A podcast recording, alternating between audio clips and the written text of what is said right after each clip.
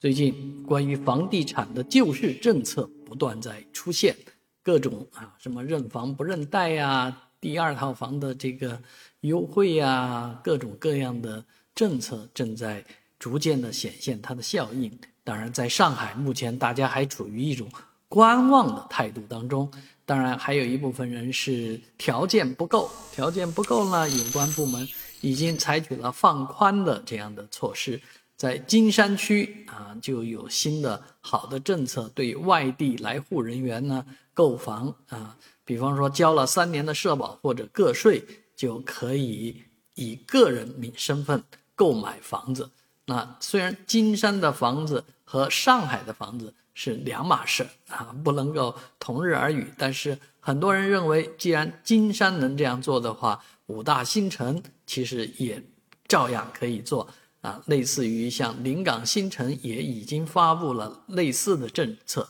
所以五大新城有这样的政策应该是指日可待啊。当然，我们也期待着更多的人能够在上海安居乐业啊，能够嗯以比较低的这个成本呢购到房子。但是房价是也是一个很呃两面剑的这样的一个问题啊，呃，有的人希望它降下来。而更多的人呢，希望它不要降啊，维持稳定啊，甚至于逐步的提升。所以在这个时间节点上买房啊，这个决策真的很考验人。当然，如果有合适的地方、合适的政策能利用一下的话呢，那应该是捡了一个小小的皮夹子。